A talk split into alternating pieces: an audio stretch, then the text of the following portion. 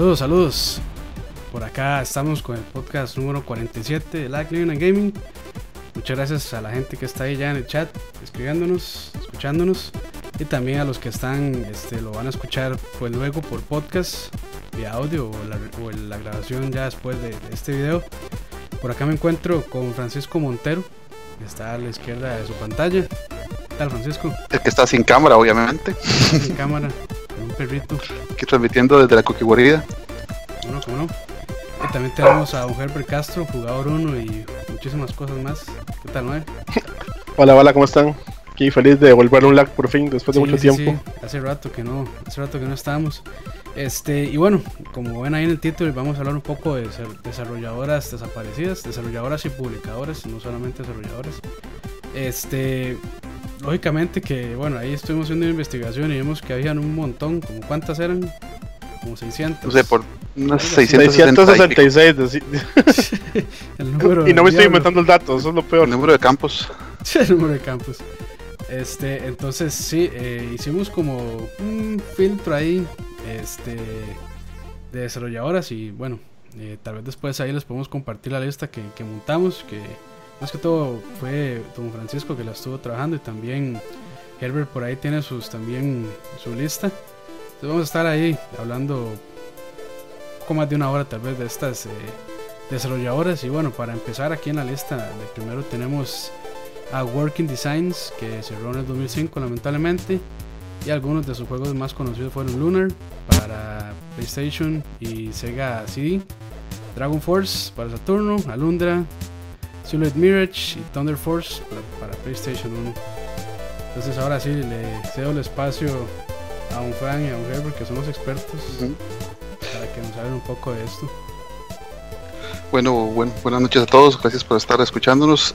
En el caso particular de Working Designs, Working Designs era un desarrollador, bueno, un publicador más que todo, muy interesante en su momento porque fue de los primeros que empezó a traer juegos japoneses. O sea, nosotros sabemos que tal vez en las décadas de los 80s y 90s todo lo que fuera estrictamente muy japonés, o que se saliera, digamos, de los gustos muy particulares de los del mercado americano en esos tiempos, pues tenía muy, muy difícil de llegar a, Occidente. Entonces, Working Designs traía juegos muy japoneses. Ellos se encargaban de que los juegos que tal vez grandes eh, publicadoras como, qué sé yo, Konami o como Sega, que tal vez veían los juegos muy, muy japoneses o que eran de géneros tan poco populares en ese momento como como RPGs, ellos se encargaban de traerlos, ellos les hacían el doblaje, que en su mayor parte era muy, muy bueno. Era un doblaje muy bien localizado al, ambiente ame- americano y por tanto ellos tuvieron, comenzaron a tener un nicho, un nicho muy particular de, de gente que les gustaba el juego muy japonés, que no había otra opción donde conseguirlo y que ellos traían esos juegos para formatos que era- todavía eran muy poco populares como el Sega CD y como el TurboGrafx. Eso es. Y bueno, ahí en teoría yo tenía este aquí pues gameplay que se me olvidó poner. Ya los voy a poner. Este, y, y Fran, yo, yo la verdad sí, sí conozco la compañía. Lunar es, un- es un juego, es un clásico, ¿verdad? Lunar. Y su secuela, pero.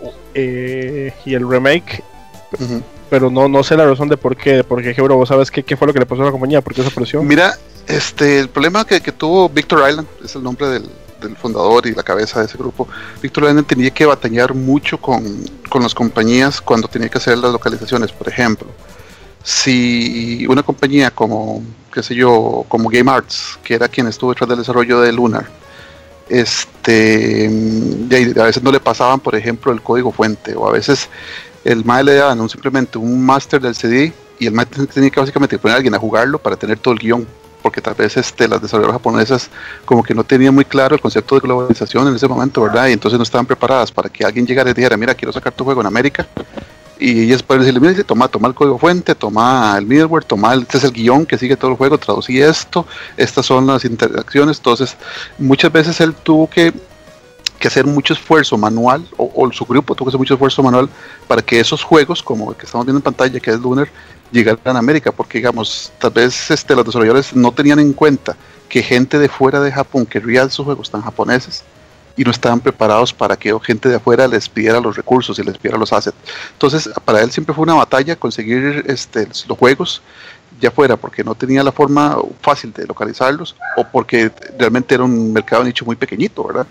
porque ya y, Lunar vendió un montón en Sega CD, pero si vos tomas en cuenta que, la cantidad de gente que tuvo Sega CD no era ni la tercera parte de gente que tuvo Sega Genesis, ya se te baja un poco ¿verdad? La, la cantidad. Entonces, ese fue siempre algo que con lo que él tuvo que batallar. En esta década, la gente como que está más, acostumbrada a tener juegos japoneses, la globalización es más fuerte, la internet ha ayudado mucho, entonces para nosotros no es extraño ver juegos, por ejemplo, como, como este de Senran Kagura, que es lo más japonés del universo y ahora se venden muy fácilmente, ¿verdad? En América y en Europa. Es vacilón, porque de hecho ahora estuve leyendo, estoy leyendo hecho un libro de, sobre desarrolladores japoneses, ¿verdad? Bueno, sobre, el sobre los, videojuegos en Japón y cómo, cómo son diseñados. Y bueno, entre buscando ahí y, moviéndome, me di cuenta que, por ejemplo, el Bernie Stoller, que fue el presidente de Sega durante el, tiempo de Saturno, y casi Drinkas, pero no, vos, vos tenés que conocerlo, eh, él tenía una política de no juegos japoneses, sino RPGs. Básicamente porque él decía que no iban a pegar acá.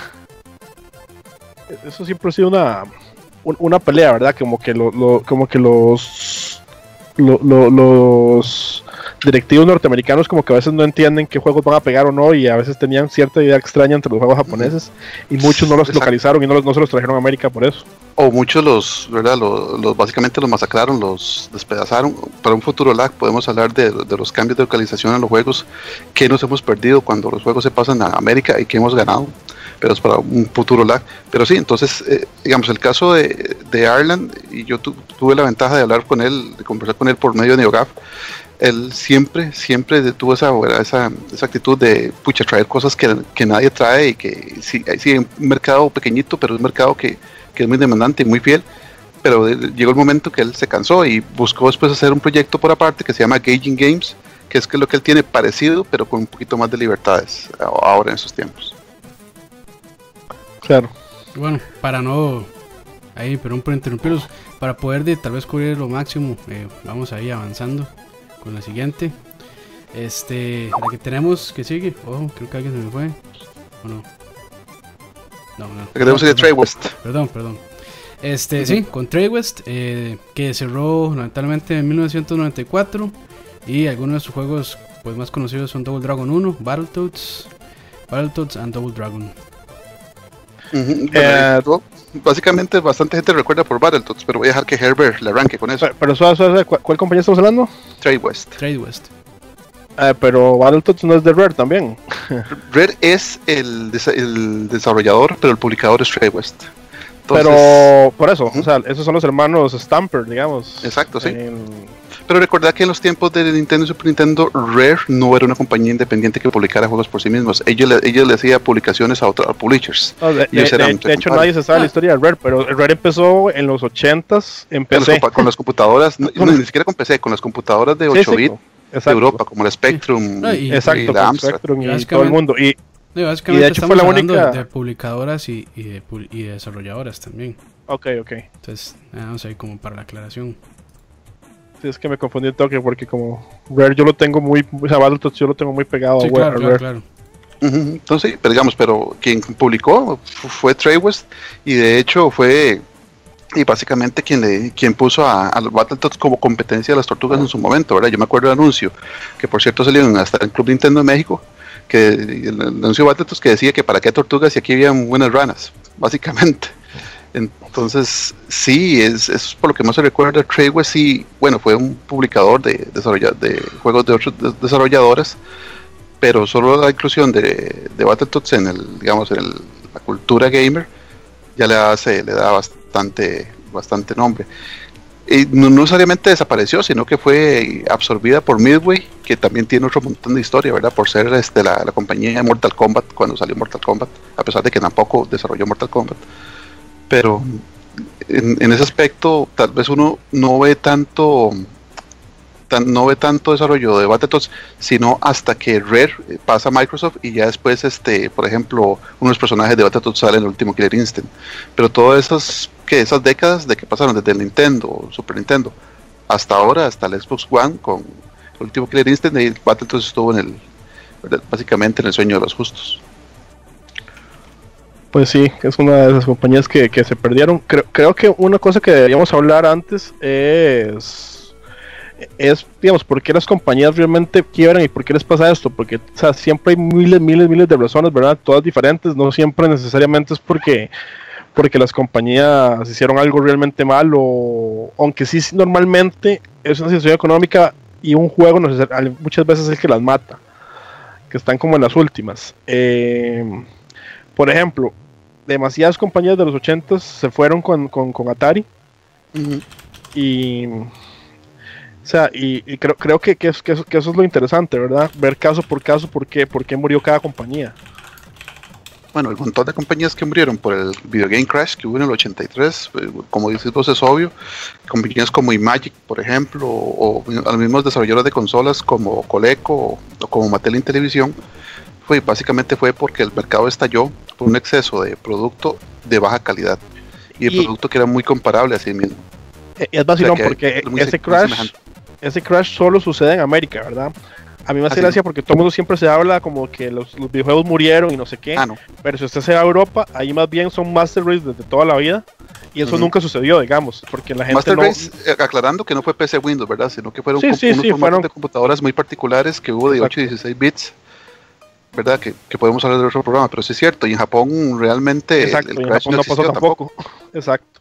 Entonces, básicamente lo que pasa en América es que el capitalismo y la falta de control del software es que hace que salgan demasiados juegos de muy, muy, muy poca calidad. Y tanto que, en un momento se dijo que había tantos juegos que no, o sea, más de lo que la gente iba a necesitar nunca, nunca más en la vida. a, ese punto. O sea, imagínense que uno diga eso ahorita, digamos. Bueno, ya es medio cierto con Steam, pero bueno. Yo creo que uno se puede morir jugando todo lo que le falta, pero. De hecho, man, sí. el asunto es que había salieron de Sony.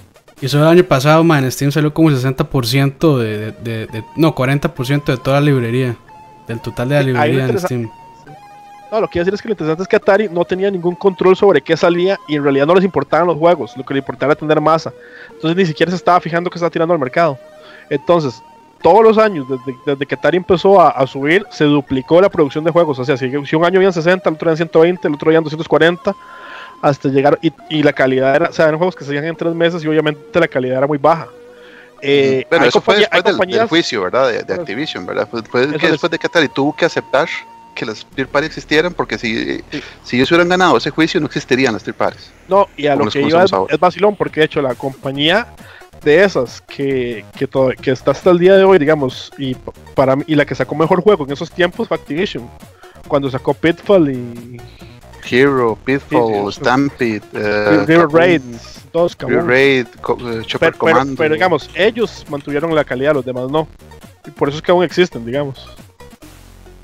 Exacto, sí, eso, de hecho, esa fue la razón que tuvo Nintendo para poner su chip de el, el NES en los Nintendos que para que ellos puedan controlar quiénes sacaban juegos y quiénes no, una especie de control de calidad. Pero sí, así lo aprobó. De hecho, Nintendo le, o sea, era muy difícil juegos por Nintendo porque ellos devolvían los juegos. O sea, les decían, este es el juego. Y Nintendo les decía, no me gusta tal cosa. Y a cambio les esto y esto. Y se lo devolvían a los desarrolladores hasta que, ellos estuvieran de acuerdo. Pero es fácil porque. Sí, tenían estándares muy altos. Y, dicen que ahora le, han bajado el estándar con, con el Switch, que ahora son un poquito más flexibles, sobre todo con el con el tema de actualizaciones, que ya no, que ya no están controlando tantísimo. pero lo que iba en ese momento era más que todo lo mismo, ¿verdad? a nivel de contenido, ¿verdad? O sea, no, permitían contenido, por ejemplo, religioso. Legendarios son este, los casos de Castlevania, donde quitaron un montón de cruces. Bueno, y, algunas estatuas. Como Mortal eh, Kombat se lo le pidieron a, Midway a que, que le quitara la sangre y, todavía con. ventas que ellos lo quitaron. Oye, ustedes recuerdan hace poco, bueno, hace poco, hace unos años con The Binding of Isaac, que también costó que saliera para el 3DS.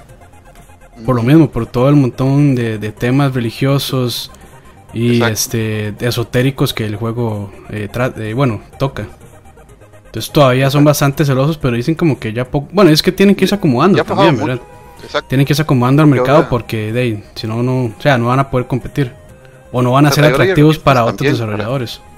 Para, eso, antes no había, por ejemplo, control de edades en las consolas, no, y tecnológicamente no era posible, pero ahora usted una consola se la puede dar a un chiquito perfectamente sabiendo que si la ha programado de tal manera que solo corra juegos para la edad del chiquito, sabe, que está seguro en manos del chiquito. Entonces, en eso no hay ningún problema ahora, pero antes no tenían esa salvaguardia, entonces tenían que ver ese, ese, estilo de censura de parte de ellos que fue también de lo que se aprovechó Sega cuando salió el Sega Genesis para darle un, tinte de edgy al Sega Genesis, de, que sacamos juegos un poquito más maduros, más para gente adulta, que fue algo que a Nintendo le ha costado superar hasta ahora.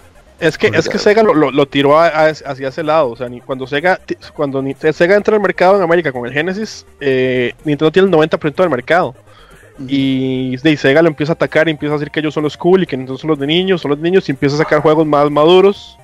Eh, saca el Mortal Kombat 1 con sangre, saca Night Trap para Sega CD, que es el juego de Dana Plato, de zombies, super gore. Y de hecho, basado en todo lo que hace Sega, es que los, eh, el Congreso de América y Lieberman y toda esta gente es que decía atacar a los videojuegos. Decía atacar a los videojuegos. Pero usted, si usted se pone a ver, Nintendo le echa la culpa a Sega de eso. Este, Night Trap, Night Trap, eh, lo que es que es campi, pero Gore no tiene absolutamente nada. Simplemente que es campi. Es totalmente campi. Entonces ahí uno lo ve y dice, pero que se asustan tanto. Y sí, salen gente que secuestra, que secuestra Willas ahí pero usted no ve sangre en ese juego. O sea, no es un juego sangriento, es un juego como de terror estilo estilo Viernes 13, sin nada absolutamente de gore ni de sangre. Pero eh, eh, eh, son tiempos donde, donde, la industria americana y América en sí mismo pasa por una parte muy puritana, para decirlo de alguna manera, un manejo de los, de, los medios y de, de, los valores que ellos creen que no, no son compatibles con el estilo de vida americano y que por eso se da todo esto. Pues, sí, sí. Pero bueno, sigamos, sigamos el tema mucho. Sí, sí. Eh, lo siguiente que tenemos en la lista es eh, THQ, que cerró en el 2012. Este, Importante aclarar. No, no, no es de zombies, pero es de bichos feos. O vampiros, unos bichos ahí. Vampiros, sí, son unos bichos ahí. Sí, el caso de, de THQ, THQ que existe ahora, que es THQ Nordic, no es el mismo THQ. Ellos compraron el nombre de THQ como ha hecho otra gente, ¿verdad? Pero el, el THQ Nordic ahora no tiene nada que ver con el THQ, THQ o Toy Headquarters era una gente que comenzó haciendo muchos juegos licenciados de fábulas y de películas. Entonces al principio eran su nivel de... Los famosos de la WF. sí, sí, era más o menos. Los juegos de la WF eran la excepción en el tiempo del 64, que eran juegos bastante competentes en su multiplayer y que, por ejemplo, un Nintendo 64, cuatro controles y un juego de la WF eran horas, horas de, de diversión, ¿verdad? Con los compas y ya después se pusieron a hacer como juegos un poquito más triple A como el caso de ¿verdad? Darksiders y Homefront y Red que, que se ha dicho que siempre es este bueno que THQ fue como nunca fue como ni triple A ni indie sino está como en el medio como un doble A por decirlo así de hecho sin embargo, fue cuando ellos comenzaron a intentar hacer triple A, como por ejemplo Darksiders 2. Que es que no les quedó otra, ¿verdad? El, mercado los tiró hacia eso, que creo que es una de las razones de por qué muchas compañías han murieron en la etapa. de hecho, algo había leído como, no, no, no, me cuentan en esto porque no tengo el dato realmente, pero algo había, había leído como que el 60 los, 100% de las compañías se habían muerto en, en el, con el 360 y con el PlayStation 3. Y fue precisamente por esto, porque la producción de los juegos fue demasiado alta. Sí. THQ bueno eso, digamos. Sí, ¿Usted lo pegaba o no lo pegaba, digamos? Y es, y es digamos, que sí, sí, se puede justificar eso porque, o sea, conforme se volvieron más potentes las consolas, pues querían gráficos más realistas y aquí y allá, entonces eso significaba hacer este escaneo de modelos, de personas, este todo lo de los voiceovers y demás, entonces ahí tenían que elevar la barra un montón y pues eso conlleva un gasto de desarrollo mucho más alto. Y yo tengo entendido que también este THQ le, fue mal porque intentaron como sacar su propia consola o también este accesorios, o, como accesorios, sí. Estuvieron muy involucrados con la tableta Udro que era una tableta este, que le permitía dibujar a la gente. Digamos, en Wii pegó relativamente bien, tenía dos, o tres juegos. Y después intentaron sacar esa misma tableta para Play 3 y 360 y ahí fue donde empezaron ¿verdad? a tener problemas. A, tomar porque el, el, negocio de accesorios no tiene el mismo tipo de ganancias que el negocio de juegos. O sea, si vos no vendes el accesorio, si vos no tenés un gancho para que el accesorio te, se te venda y te vas a quedar con un montón de inventario, inventario que lo que hace es perder valor. De hecho, hay, una marca que acaba, que acaba de quebrar también, creo que fue Holly, ¿no? No, no, no eso fue Mad Cats. Mad, Cats, fue Mad Cats. Fue, Mad Cats, por cierto, estuvo mucho tiempo asociada mucho con Capcom, ¿verdad? Para los por campeonatos los, de juego de Por los Fighting, los fighting Sticks. Games. Increíble, digamos. Sí, los Fighting Sticks. Y sí, Mad Cats hace poquito quebró. Este, ahora Capcom no, no se sabe con quién va a trabajar. Y quebró por, por, por, ¿cuál fue? Por Guitar Hero, creo. Porque sacaron, sacaron demasiado. Sí, sí, sí. pero creo que también mucho este influenciado por este el montón. O sea, ellos me imagino que esperaban mandar, eh, vender muchísimas guitarras de estas, de Guitar Hero Live, y de ahí no lo lograron. Sí, entonces el problema fue ese, y como dice Herbert también, cuando, cuando uno se mete en juego los AAAs, si no tenés el soporte económico y la franquicia que te haga vender eso, y, si hasta el rato, si no tienes la suerte de vender en el primer mes una cierta cantidad, te jodiste. Eso le pasó al Team Bondi también con L.A. Noir, que no sé si lo tienen ahí en la lista.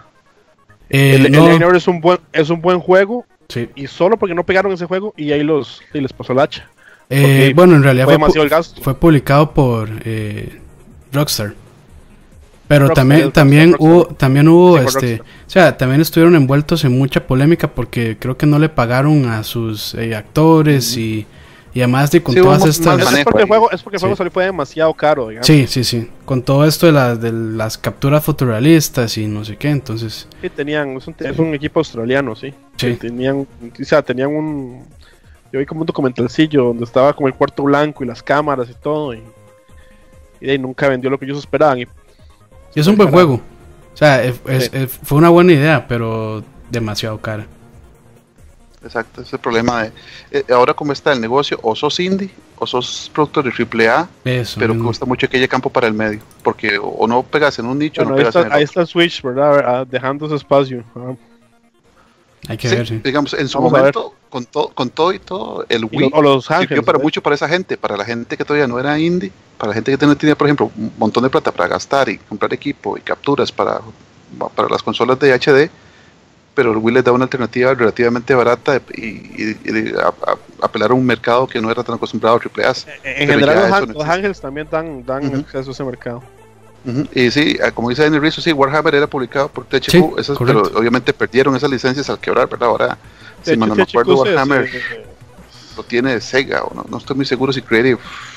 Sí, de hecho, THQ vendieron los estudios a Catch Media, Ubisoft, Take 2, Sega, PS Studios y 2K Games. O sea, se, se dividió. Y no estoy seguro. todo quedó bien repartido. Todo se reparte y no estoy seguro muy bien si también si todos los estudios se fueron con sus franquicias para todos esos lugares. Bueno, nos movemos porque no creo que nos va a dar chance de, cubrir la lista que tenemos. El siguiente es Tengen, que cerró en el 94. Los, amigos de Nintendo. Sí. Y bueno, conocido por juegos como este Tetris, Rob Blasters y Conlet.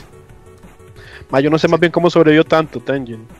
Y Tengen sobrevivió porque tenía Atari atrás, básicamente sí, bueno, si quieres que cuente la historia. Sí, lo importante de Tengen es que Tengen fue el primer tier party americano que le echó pleito a Nintendo. Por ejemplo, Nintendo tenía unas prácticas muy draconianas con respecto al licenciamiento y a cantidad de juegos. Entonces, si un desarrollador quería un juego, Nintendo le decía, bueno, Espíritu, usted tiene derecho a 5 juegos al año, nada más. Y, claro, eso tiene que pasarme, como dijo Herbert antes, va a pasarme los juegos a mí para revisarlos, a ver si, si me gustan. Y yo le voy a decir cuántos puede producir y cuándo se pueden producir. Obviamente no todo el mundo estaba de acuerdo con esas prácticas. Entonces, el caso de Tengen, Tengen este, se, dieron cuenta que el sistema de control que tiene Nintendo, que es el chip 10, 10 NES, que hacía que los juegos no licenciados de Nintendo, por Nintendo no corrieran. O sea, si un juego no venía autorizado por Nintendo, no corría en Nintendo. Vos lo ponías y, y, te quedaba la pantalla con el flashing rojo y blanco legendario, como cuando un Nintendo no lee cassettes. Entonces, Mientras tanto, Tengen para conseguir información y todo eso se hizo licenciatario en Nintendo, sacó tres juegos oficiales de Nintendo, RBI, un Gauntlet y Pac-Man. Y mientras veían cómo hacer la jugada, ellos intentaron buscar una salida, buscar una forma alternativa, un workaround a, ese chip, al chip de NES después de mucho intentarlo, viendo que no pudieron, hicieron la cosa más cochina de la historia. Sí, engañar a la oficina de, copyright de Estados Unidos, lo cual ya es una cosa súper seria, ¿verdad? Decirle a la oficina de, copyright que ellos tenían permiso para ver este el código del chip y le pidieron a la por, patentes, fue, peor, fue, peor, no, no fue que tenían permiso. no, obviamente, e, eso fue lo que le a, Ellos decidieron decir que iban a demandar a Nintendo porque Nintendo les había. O sea, Básicamente dijeron que iban a hablar Nintendo porque Nintendo les había hecho copyright a ellos y realmente fue para que les pasaran la patente.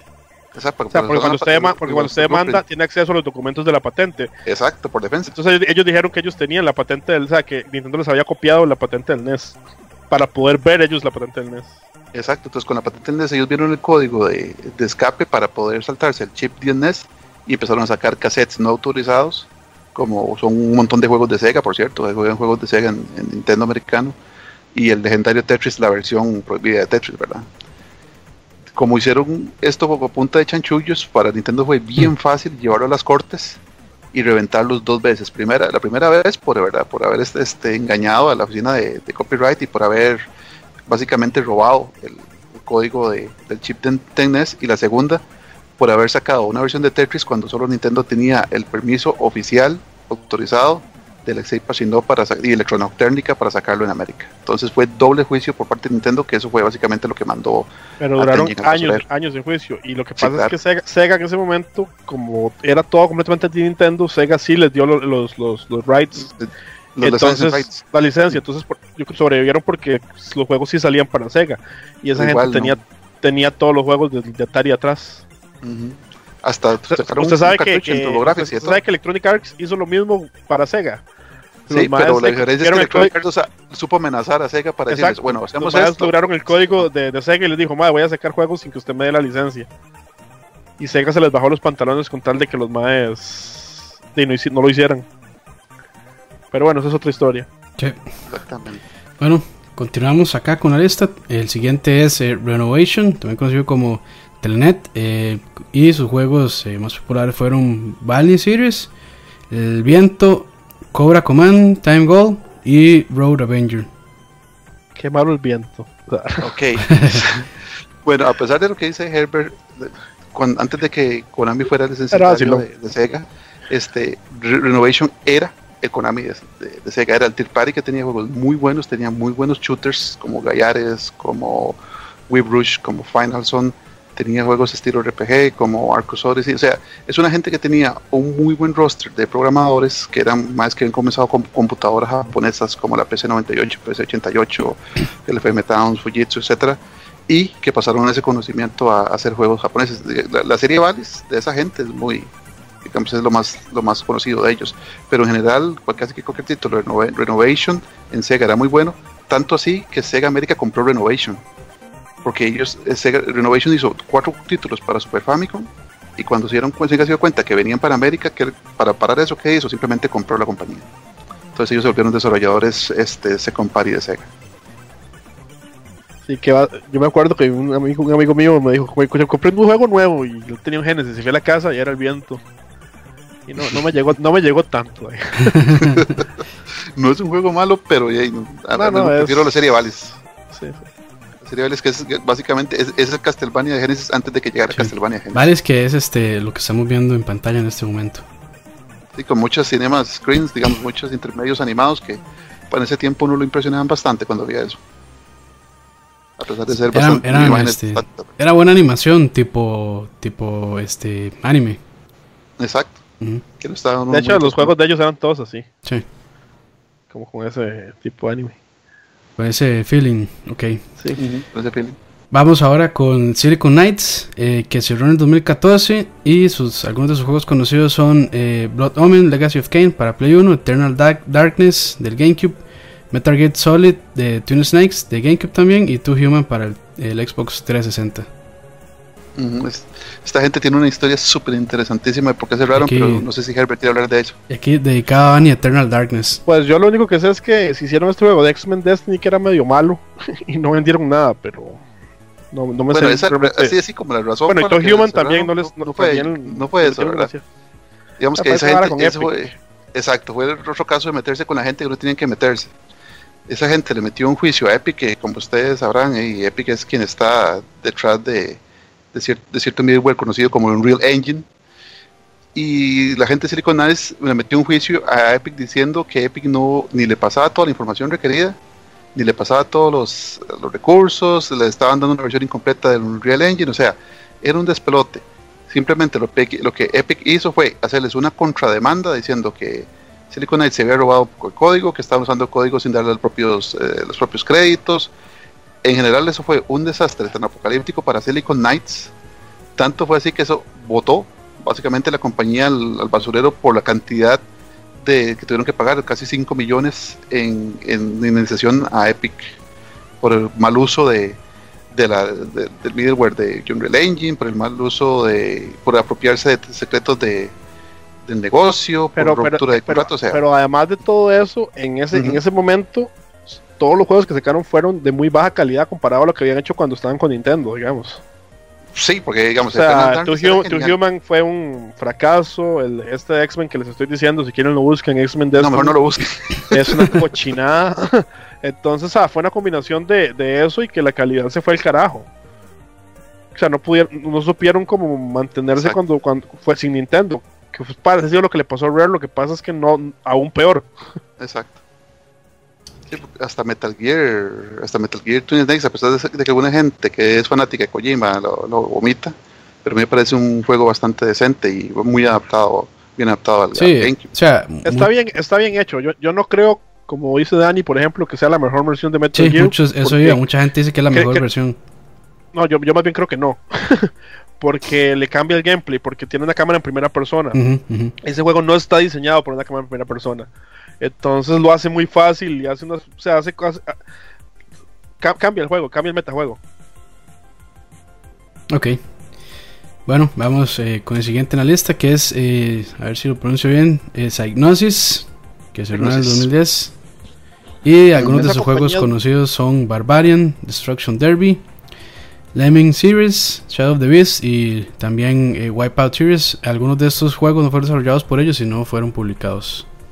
A mí me parece muy interesante esa compañía, porque de hecho cuando yo estaba hablando que las únicas compañías como de Europa o del Reino Unido, digamos, que, estaban haciendo juegos para, para, este lado, eran Rare y de hecho Signosis. Y es, eh, digamos, juego conocido de esta gente es Lemmings y por lo que iba a decir que es interesante es porque es de estas compañías que se fueron en la tira del PlayStation 1, que el PlayStation 1, que ayudaron a hacer el PlayStation 1 grande y el PlayStation 1 terminó matando a la compañía de una manera extraña, como le pasó también a muchos directivos. Todos los directivos de primer año de Sony, a pesar de que le ganaron a Sega, los despidieron. o sea, y, también con esta y también este juego fue, o sea, cuando sacó el PlayStation 1, eh, Sony, un directivo Sony voló a Londres, lo compró y lo hizo lo hizo First Party para, para después deshacerlo, desaparecerlo, digamos. Sí, realmente uno no puede separar, por ejemplo, PlayStation 1 de, de, joyas como Wipeout, o sea, que era algo que uno veía Wipeout corriendo el Play 1 y uno se, y el musicón que tenía, porque también era pura música, ¿verdad? Rave y pura música techno y uff, chuzo juego. Y, y Destruction Derby que probaba mucho el poder de la consola, ¿verdad? Cuando vos tenías un 8 7 carros ahí dándose huevazos en, un despelote impresionante, pero digamos, ellos comenzaron mucho con computadoras de, de 8 y 6 bits, eran muy buenos, tenían muy buenos desarrolladores, muchos de sus juegos salieron en Sega Genesis, hay varios, eh, por ejemplo, Shadow of the Beast, eh, eh, y otros títulos, ustedes buscan títulos de signos en Sega Genesis, son títulos de muy buena calidad, por eso cuando Sony empezó a hacer equipo para armar desarrollo para el PlayStation 1, ellos fueron los primeros que se compraron y pasaron a ser First Party haciendo los juegos que ya, que ya mencioné antes, ¿verdad? Pero sí tiene razón Herbert, o sea, eventualmente Sony le dio permiso a ellos para extender ciertas de sus juegos a otras consolas, por eso hay, por ejemplo, Wipeout de Nintendo 64 o Destruction Derby de Saturno, pero ellos básicamente siempre comenzaron en, realidad lo que hizo Sony de ellos. En realidad Sony lo que hizo fue que lo, lo, absorbió 100% y lo desapareció. Ahorita digamos todavía básicamente existe, ¿verdad? es lo que llaman Sony Liverpool. Sí, pero está totalmente desarmado, como dices Sí, exacto. Lo, lo, desarmaron y le pusieron otro nombre. O sea, el, cascarón es un cascarón de lo que era, digamos. Básicamente fue una compañía que lo que hizo fue que Sony la absorbió y la cambió. Exacto. También es que Sony la absorbió porque ellos les, les crearon mucho middleware, le crearon muchas herramientas de desarrollo para otra gente porque conocía mucho, muy bien el hardware de Sony, entonces yo entiendo en cierta manera el por qué, porque terminaron haciendo desarrollo de herramientas, como fue por ejemplo Factor 5 para GameCube, que también sacaba juegos y también desarrollaba herramientas para GameCube. Pues sí. Ok. Bueno, el siguiente en la lista que tenemos es Neversoft, que... Ah, no, esa no la voy a, vamos a hablar porque me pongo a llorar. Salió en el 2014. a propósito. Y algunos de sus juegos más conocidos es Tony Hawk, bueno, la serie Tony Hawk Pro Skaters, Spider-Man 1 y Gun. Hay muchos más juegos. MDK también. sí, no, muchos más juegos, pero... de, hecho, también eh, eh, los más tenían. Eh, ¿Cómo se llama? Guitar Hero, ¿ves? De hecho, ellos comenzaron con Guitar Hero cuando, cuando, comenzó la moda de los juegos con, con accesorios de guitarra y todo eso. Musicales. Y, y, de nuevo, esta compañía realmente también fue parecida, fue completamente adquirida, digamos, por Activision y la, y hicieron, o sea, la convirtieron en, parte de, de, otro estudio. Sí, fue un merch ahí entre esas dos. Sí, bueno. de Infinity Ward. O sea, ahora está haciendo ahora, son los que hacen Call of Duty. alguna de la gente de ahí está ahorita, haciendo Call of Duty. Que muy vacilón, porque cuando usted lee la industria del game, cuando usted lee historias sobre gaming, se da cuenta que los desarrolladores brincan mucho, digamos. Y que un desarrollador que trabajó haciendo juegos para Atari, trabajó en Sega, trabajó en Crash, trabajó en Spyro, trabajó el mercado es muy dinámico, el mercado de empleo. Todo el mundo trabajando, o sea, si usted lleva muchos años trabajando ahí, es posible que siga en alguna compañía y que haya pasado por un montón y trabaja muchos juegos. O, o se van... Las compañías desaparecen, pero los desarrolladores buenos nada más cambian de trabajo. O lo que hacen es mandar un este un Kickstarter y sacan su Ahora es la, nueva. La esa, esa es la nueva moda, sí. Pregúntale a Inafune. Sí, eso están haciendo. Dice que si eh, Neversoft quebró no, no, no fue que quebró. No, fue, absorbida. Lo, absorbió Activision. O sea, desapareció, sí, Por eso es que los últimos juegos de Tony Hawk eh, eh, son, digamos, desarrollados por Activision. Porque absorbieron esas licencias. Bueno, aunque la licencia de Tony Hawk, creo que el último para el, esa porquería que salió, creo que fue el último que ellos tenían la licencia. Entonces ya no sé quién la tendrá ahora. Y por eso fue como que rushearon, por eso fue creo que como que rushearon ese juego eh, mataron para... la franquicia. Sí, mataron la franquicia y lo rushearon porque como era el último juego, entonces querían, querían sacarle no, no, me acuerdo quién. O no sé si más bien es Activision el que la va a agarrar. Sí, no, no, no recuerdo, sinceramente. No estoy seguro, pero... Digamos que hasta el mismo Tony Hawk no está muy interesado en continuar el asunto. No, no. no, con la gente que está ahorita, pero sí, él más bien está interesado en cambiar, en cambiarla. Es que después de ese juego, de... ¿Qué va? Sí, exacto. Ok, Vamos con el siguiente en la lista. Es Enspace, que cerró hace poquito, en el 2016. Este, y bueno, es bastante conocida por hacer ports de juegos al 10 como Call of Duty, Golden Knight, Rogue Agent y bueno, este eh, Heroes of Ruin, que me parece que no es un port, sino si ya es desarrollado por ellos, si no me equivoco. Porque están metidos aquí porque parece mentira, pero digamos, esta gente, esta gente conocía tan bien el hardware de, del Nintendo DS que hacían ports de juegos complejos como Call of Duty a una maquinita tan eh, a nivel de procesamiento tan, de poder tan poco poderosa, ¿verdad? como el NS, y eran muy competentes. O sea, si, si a ustedes les gustan los Call of Duty, yo les recomiendo que si se pueden eh, conseguir un Nintendo de ese viejillo y conseguir este juego, son juegos muy, muy competentes, muy divertidos y que trasladan muy bien la mecánica de, apuntar con, con dos sticks o con mouse ah, al stick. ¿Y usted se lo jugó, mae? Este, los jugué dos, tres de ellos, de hecho. Y sí, eh, porque si es, es como difícil, si es como difícil verlo moviéndose bien, pero, pero le creo, le creo a Frank. Y el Heroes of Rain cuando, cuando Frank habla es porque sabe. Es, porque sal, sí, es porque sí. y el, y el GoldenEye, el, los dos GoldenEyes que también son first person shooters, este, eran también juegos bastante competentes. Entonces, entonces en Space estuvo muy cerca de Nintendo, estuvo así casi cerquitica de ser un single party de Nintendo, pero por cuestiones básicamente de, de, orden, porque si tiene, algo Nintendo tiene es que cuando ellos se involucran en una compañía como se compare, Nintendo se mete mucho en la organización, se mete mucho a revisar, a ver el orden, a ver estructura y en Space no era lo suficientemente grande. Exacto, son bastante necios, y eso sí es cierto. Entonces, por eso tiene el nivel de calidad que tienen. Y tristemente, porque esta gente a nivel técnico, yo los Bueno, con el, con el Wii, con el Wii publican lo que fuera, pero. No, pero como se compare, son, son otros 100 digamos. Porque, digamos, títulos como Excitruck, que son de Monster Games, el juego es muy divertido y eso hecho por una gente que no es de Nintendo. Pero Nintendo, uno le nota la mano a Nintendo atrás. Claro. Ok, este, continuando con nuestra lista, eh, tenemos a Midway Games que cerró en el 2009. Algunos de sus juegos conocidos son Cruising USA, Killer Instinct 1 y 2, Mortal Kombat y NBA Jam y Rumble to Rumble, Ready to Rumble, perdón ahí lo que pasa es que Midway fue muy, muy, muy grande al inicio, digamos, de, de, la historia de los videojuegos. Y es vacilón porque Midway lo que hace es publicadora, los más no desarrollaban nada. andaban, andaban buscando quién hacía, quién, tenía juegos buenos y, y los publicaban. Eh, es, es, vacilón porque, bueno, los tiempos de la Atari fue muy, muy grande, digamos, con Defender, Jaws, Robotron, Gauntlet. Vale, Midway, cuando era Vale Midway. Eh, los más fueron a, se fueron a Japón y se fueron a traer Pac-Man y Space Invaders que era de Taito y de, de Nankun. Eh, o sea, los más tenían muy buen ojo para cuando algo iba a pegar, digamos. todos esos juegos llegaron a América por Midway. Eh, y, lo, y digamos, los más eran tan buenos que para, para, para Nintendo creo que hicieron lo mismo. No estoy seguro, creo que sí es Midway, pero creo que eran los únicos que te podían tirar 10 juegos en vez de 5.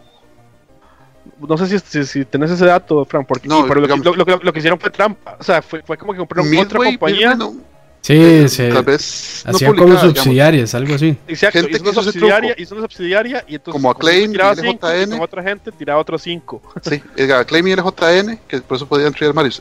Konami y Ultra, que también por eso podían tirar do- doble de sesión. Como habíamos dicho, digamos, Ajá. Nintendo le estableció un límite a cada desarrollador que podía sacar, qué sé yo, cinco juegos por año. 5 por año. Y lo que hacían las compañías para saltarse eso, se hacían una subsidiaria con otro nombre, pedían la licencia y por medio de esa licencia sacaban los juegos. Por eso, digamos, hay juegos de, de, de Konami como Tortugas Ninja de Nintendo es marca Ultra, no es marca Konami. Sí, pero creo que Midway fue los primeros, como que le vi- vieron la trampa y, y fue la que se lo hicieron. Y Nintendo les dijo, bueno, hey, los voy a dejar. Y como estaban vendiendo mucho y todo era como de calidad, entonces los dejaron. Eh, y bueno, son muy muy conocidos por, por Mortal Kombat, pero como de nuevo, eso lo hizo. Acclaim, no lo hicieron ellos. Sí, pero digamos, el, el, en sí el Mortal Kombat de arcade es de, es de Midway. La máquina de, de arcade es de Midway. Entonces, Ah, sí. que si Acclaim hizo la, la publicación de las versiones a, a consola, está bien, pero ellos comenzaron la, la pelea contra Street Fighter con Mortal Kombat. sí, sí, con Ed Boon y John Tobias. Que en paz descansen. Yo los tengo en Santa Gloria, dijo. Dijo el famoso.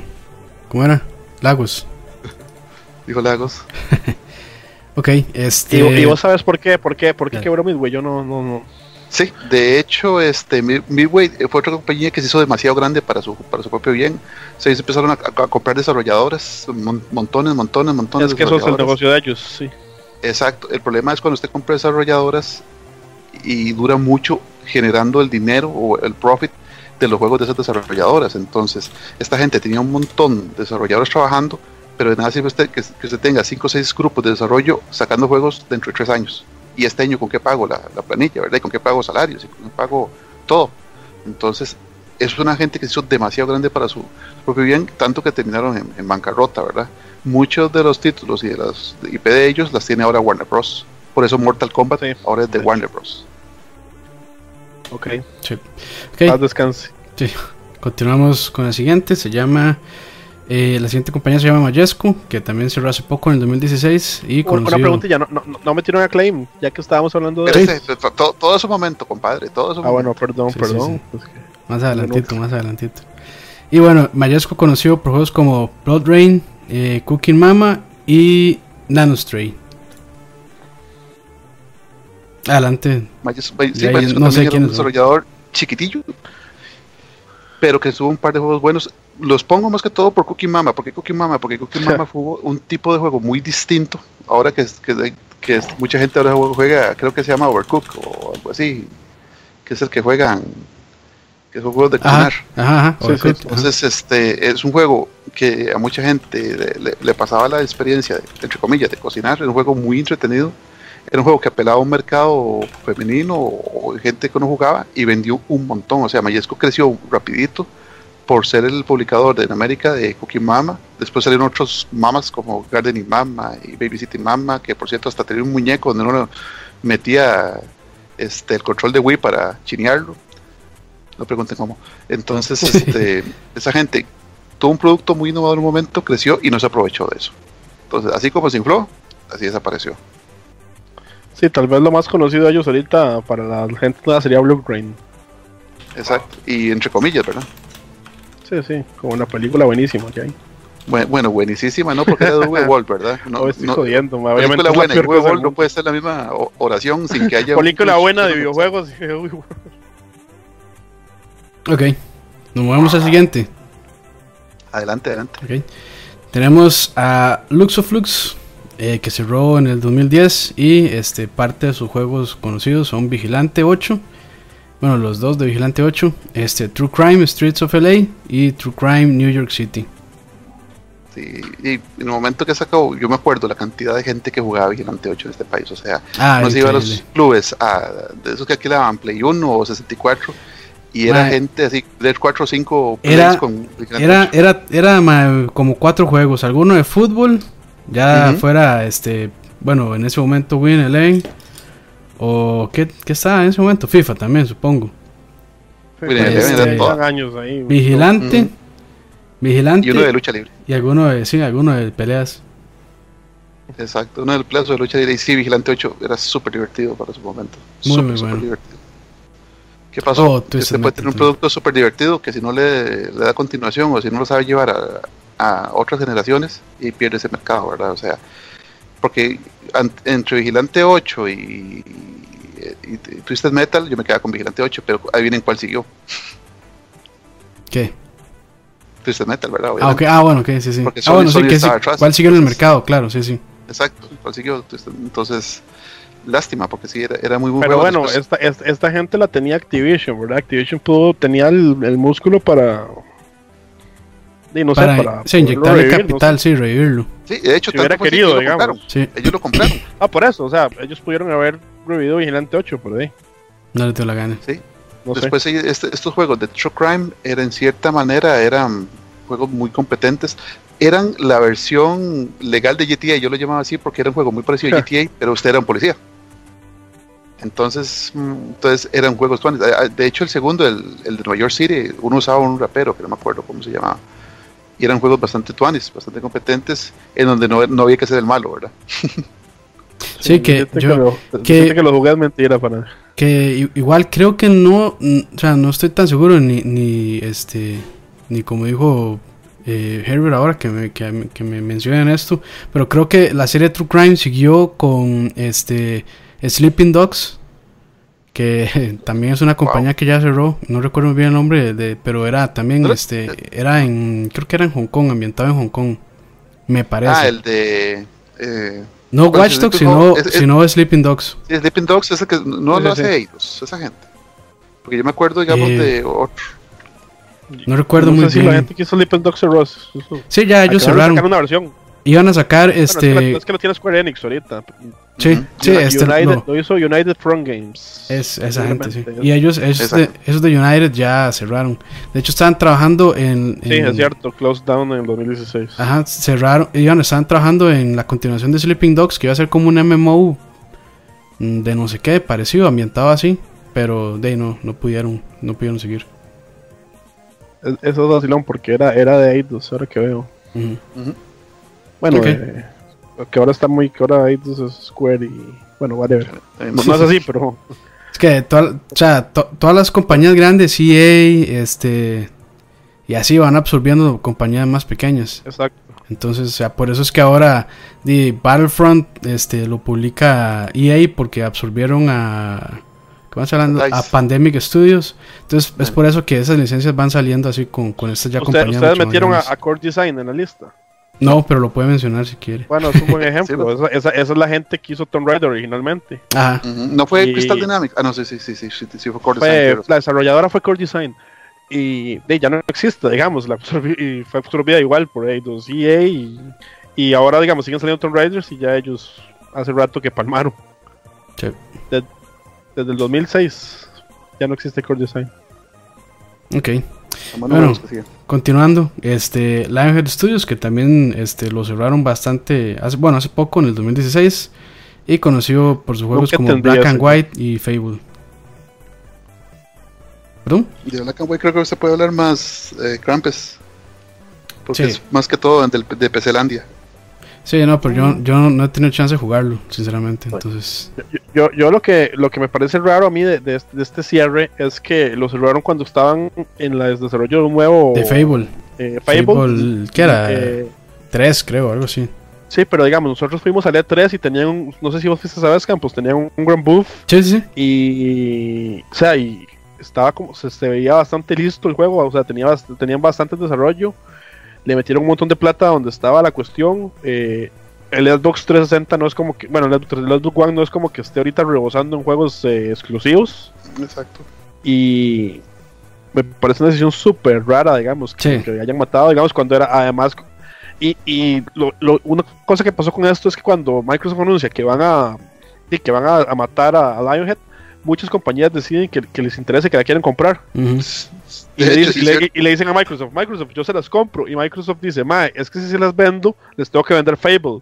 Y entonces le estoy No dando a la, a la competencia uno de mis juegos, Flagship, que los más mataron, ¿verdad? y, y le dijeron que no y decidieron matarla. O sea, Sí. mataron una franquicia a la que le habían invertido demasiados millones y que había Un mucha gente que, que la ama, que la ama, simple y sencillamente por no vender la compañía porque no les dio la gana. Sí. Y lo peor es que la, credibilidad, la credibilidad de Molyneux cada vez más abajo. Sí. Le, le ha ido mal a ese mae, pero bueno. Ok. Vamos con el El no siguiente. estaba, el man no estaba incluido en este último, creo. No, creo que No, no. ya, pero- ya le había salido, ya Rato se que- había, que no. abandonado Lionhead. Ya se ve. Ah, ok. De por, de por sí, este, es legendario lo- la- las saladas de paja que tiene Molyneux en general, ¿verdad? Él siempre, del siempre Milo. y jala, de hecho. Sí, sí. Sí. man siempre promete cosas y al final nunca cumple, pero Ay, y siempre fue Anyway. así como un juego bueno y otro más o menos o malo, un juego bueno, otro más o menos y malo. Siempre Y era en como ese, y en ese el coge. desaparece. sí. Ok. Eh, siguiendo con la lista, tenemos a Factor 5, que se roba en ese sí es 2009. Y es conocido sí, por juegos como Turrican Series, ajá, Star Wars Rogue Squadron, Rogue Squadron 2 y Rogue Squadron 3. Y bueno, los que acaban de Exacto. mencionar también. Sí, sí, si los que nos escuchan entran o juegan juegos de emulación, juegan emulación de Super Nintendo, búsquense un juego que se llama Rendering Ranger R2 de Super Nintendo. Es un juego que hizo la gente de, de Factor 5 cuando se llamaban Rainbow, Rainbow Studio, Rainbow Arts, no me acuerdo. Y es un juego de, o sea, puro CGI que usted lo ve y usted dice, ¿cómo corre un Super Nintendo este juego? ¿Cómo? Porque es un juego técnicamente muy... Igual que Donkey Kong. Mm, Yo pongo ese juego por ser de Don- de Donkey Kong, así se lo digo, a nivel técnico. Y Lo se lo pongo por encima de Donkey Kong, así. Muy- el problema es que solo salió en, en- cantidades muy pequeñas en Europa y en Japón, cuando, cuando ya, digamos, Super Nintendo ya estaba capa caída, ya estaba el 64. Pero digamos, eh, lo que uno extraña más de Factor 5 es que eran un grupo pequeño de 6 o 7 más eh, alemanes con un nivel técnico impresionante. O sea, es- esa gente ponía el hardware a bailar. Tanto es así Eso me hicieron Super ¿Qué Turrican también. Sí, cuando, cuando usted ve Rogue Leader, que es uno de los juegos de salida del GameCube, y usted ve la cantidad de naves que hay en la primera batalla, o sea, cada esas naves son, tienen su geo- geometría propia, su, su AI propia, y, y es un juego que corre a 1080 en un GameCube. Entonces ya uno, se- o sea, uno lo piensa. Esa gente, gente con un nivel técnico tan avanzado que, el- por ejemplo, el caso 64, ellos crearon una librería de sonido que se llama Musics para saltar, para poder manejar el pésimo hardware de sonido del 64 que como ustedes saben no tiene hardware de sonido, todo lo hace el procesador principal. Entonces ellos hicieron una librería particular que le permitía no solo ahorrar por tiempo de procesamiento, sino meter samples, meter voces, comprimirlas de tal manera que por eso el Resident Evil 2 de 64 cabe en 64 megas. Porque ellos usan, aparte de la, de la optimización de gráficos que usó la gente de Ángel Studios, la optimización de sonido que tiene ese juego, de dos CDs, de sonido de dos CDs metidos en un cassette, usando la librería de, de Music de Factor 5. Y también Nintendo al final, viendo ese nivel técnico, los puso a hacer middleware para GameCube. Que- ¿Sabes, ¿Sabes qué me parece raro? Y Ujú. es algo que tal vez no, no hemos mencionado mucho. Es que Ujú. estas compañías tan viejas, me imagino que cambian demasiado durante los años y ca- debe cambiar el personal. y- Porque, Depende, digamos, esta por- gente porque era- a, lo que voy es muy- que muy el juego unido. este Lair, que para Play Ujú. 3, que fue el último juego que hicieron, Ah, fue con el que quebraron, era una cochinada. No, no, o sea, el, el control estaba mal hecho, era básicamente el dragón y era la primera vez que usaron el, el control Six, eh, de- del Play 3 y lo programaron mal y no, el, control- el dragón era básicamente incontrolable. Y ahí uno se pregunta, ¿cómo esta misma gente que hizo todo esto que estás hablando, que hizo el Rogue Squadron, eh, no pudo hacer un, o sea, ni siquiera hacer bien el control de, de- de un juego de, de- Play 3? No sé si también tendrá que ver con esto de que, de lo que hablamos del salto a, a- a- a juegos más AAA Ujú. no sé, no, no, o sea, son cosas que uno se pregunta, ¿verdad? ¿Cómo- ¿Cómo, pasó eso con una compañía tan buena y con esa historia? Exacto. ¿Qué pasó con esa compañía? Era una compañía pequeñita. Entonces, cuando tú tienes una compañía pequeñita, cualquier decisión financiera fuerte la puede afectar muy grandemente. Entonces, cuando Nintendo hizo el salto de GameCube a Wii, Factor 5 vio que, eh, que a nivel técnico ya ellos no eran tan necesarios. Porque Nintendo estaba apuntando a otro mercado que realmente no estaba tan interesado en las, ¿verdad? En las virguerías eh, gráficas y tecnológicas que Factor 5 sí hacía. Entonces Factor 5 dijo, "Y vámonos con el Play. Pero este, no todo el mundo, como decimos, de Factor 5 quiso hacer eso. Entonces sí, este, fue, fue un producto rusheado al mercado, un producto hecho a la carrera, no con la cantidad de tiempo y el nivel técnico que tenía esa gente, porque esa gente programaba en microcódigo. En el caso del Star Wars Battle of Naboo de 64, esa gente tiene, eh, tiene, un montón de optimizaciones de microcódigo tan bien hechas que los emuladores no las corren. Entonces los, los emuladores de 64 tienen problemas corriendo esos juegos a veces, porque esa gente hizo una optimización al metal. Y, y, cuando esa gente apostó todo por, play, por Layer en Play 3 y le salió por dentro y básicamente se fueron al basurero. Exacto. Lástima, porque técnicamente eran impresionantes. Era, una compañía, era una compañía de un tamaño que un solo juego malo lo mataba. Exacto, una, o una decisión mal, mal, tomada, una decisión mal calculada lo mataba y eso fue lo que pasó. Sí. Ok. Este, el siguiente en nuestra lista es Data East, que se robó en el 2003 y conocido por juegos como Bad Dudes vs Dragon Ninja, Burger Time, Fire History, Joe Mac Series, Carn Midnight Resistance y Robocop. Sí, por ejemplo, el, arcade de Robocop de ellos que está en Voltron es un señor juego. Si la gente juega mame o quiere buscarlo ahí en YouTube, que estaba. El Robocop de arcade es buenísimo, pero buenísimo. Juegazo. Bueno, y, tienen su propia versión de Street Fighter.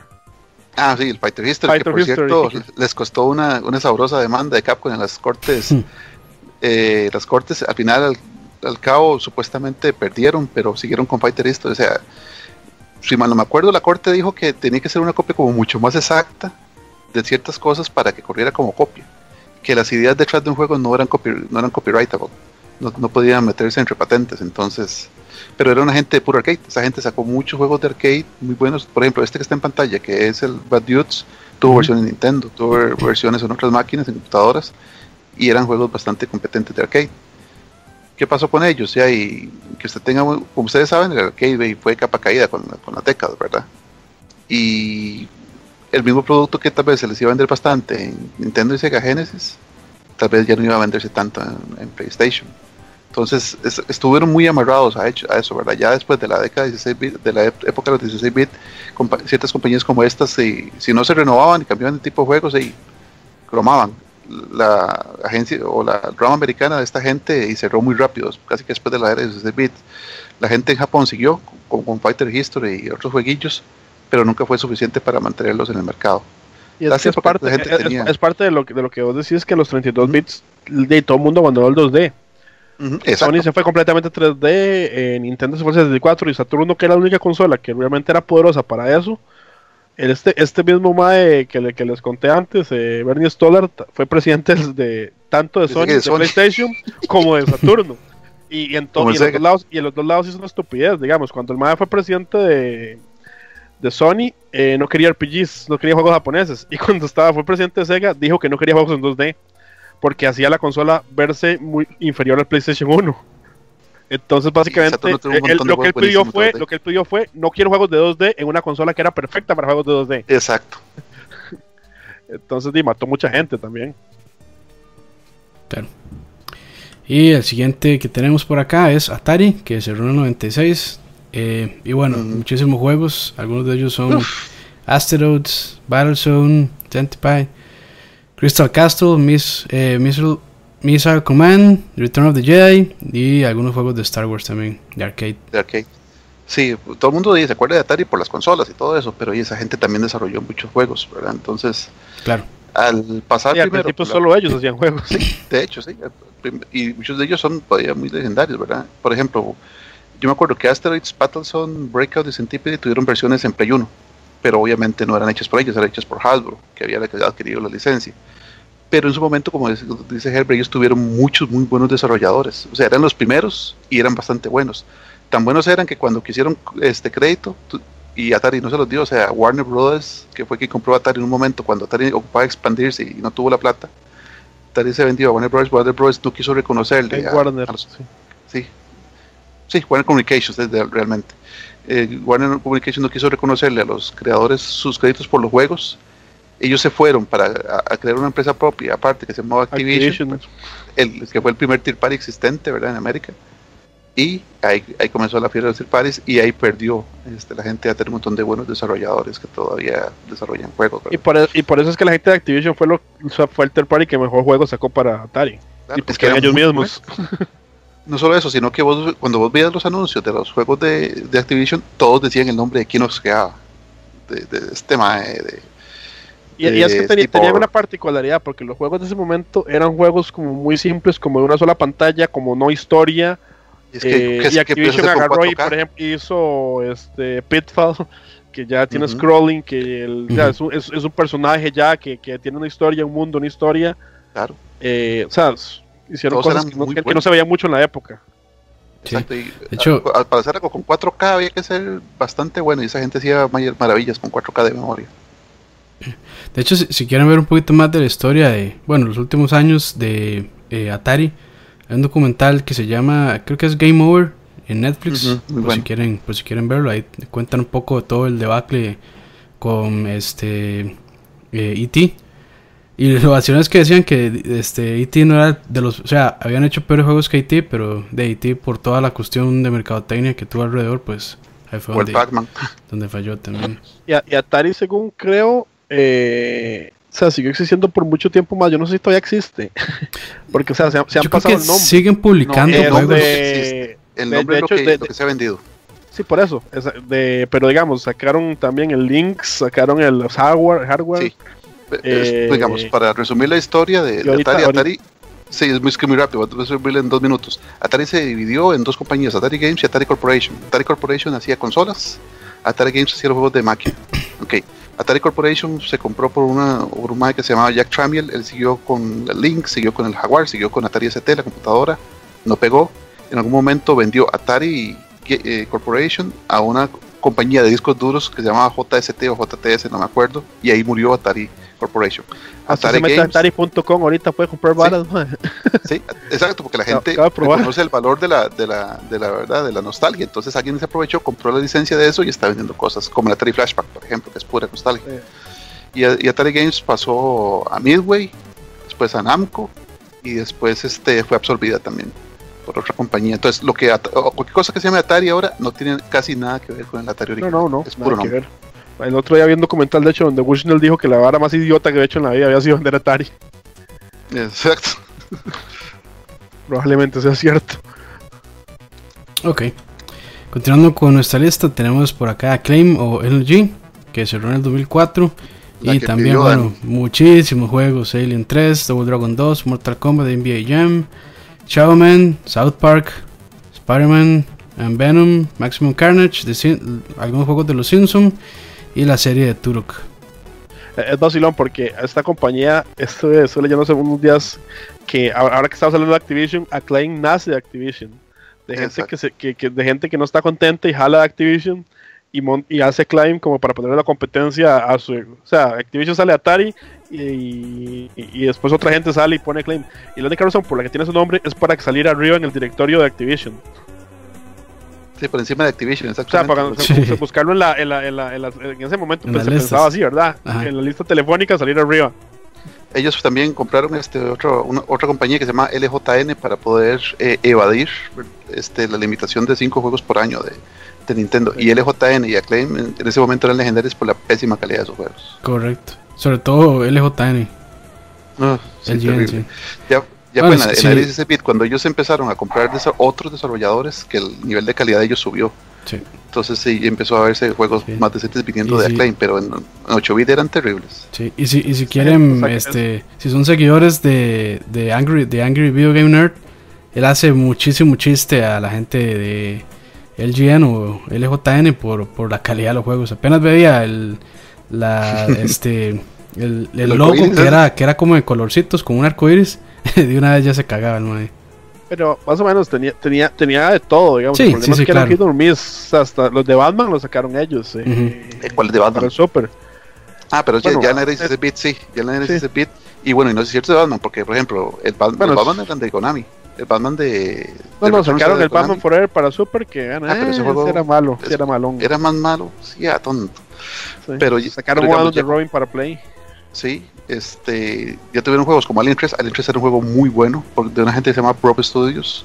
Los Mortal Kombat, que eran dentro de las limitaciones de las consolas, bastante fieles al juego, obviamente. Y también este, los Double Dragon Maximum Carnage, y Maximum Carnage, que para una, mucha gente es, ¿verdad? es casi sagrado el juego. Y dificilísimo como el solo. Los Turok.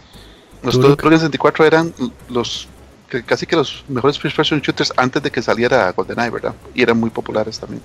¿Qué pasó con, con Acclaim? Que Acclaim era un desastre en su manejo. O sea, Acclaim hacía unas, unos malabares de propaganda tan estúpidos. Por ejemplo, cuando estaba saliendo Turo, una de las versiones de Turok, ellos sacaron un concurso que si, de, que si unos padres de un recién nacido le ponían a su hijo Turok, por lo menos por uno o dos años, ellos le pagaban la colegiatura a la universidad. Que cuando ellos eh, también pusieron otra oferta que si los familiares de una persona muerta quisieran poner propaganda de su juego de Shadowman en las lápidas de las personas y ellos les pagaban este el entierro, por ejemplo, o horas así. Para cuando salió uno que se llamaba Juist, que eso ya era en la era del Xbox One y el Play 2, ellos ofrecieron a pagarle el tiquete de cualquier infracción de velocidad a cualquier conductor por un cierto tiempo que, que hubiera dicho que hubiera jugado al Juist que era un juego muy parecido a una hora, cosas así. O sea, hacían unas estupideces de propaganda que lo que hacían era, obviamente llamaban la atención, pero ya estaban plata y quedaban como un trasero delante de la gente.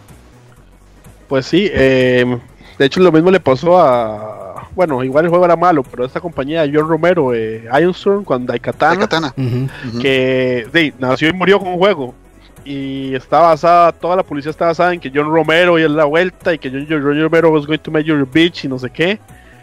Y el, juego fue una cochinada, entonces todo eso fue un backlash inmediato, digamos. Sí. básicamente era, eran, eran ellos mismos este, disparándose al pie también. Exacto. Y de hecho, ellos tienen el, el, título no tan honroso de sacar el primer juego con contenido porno.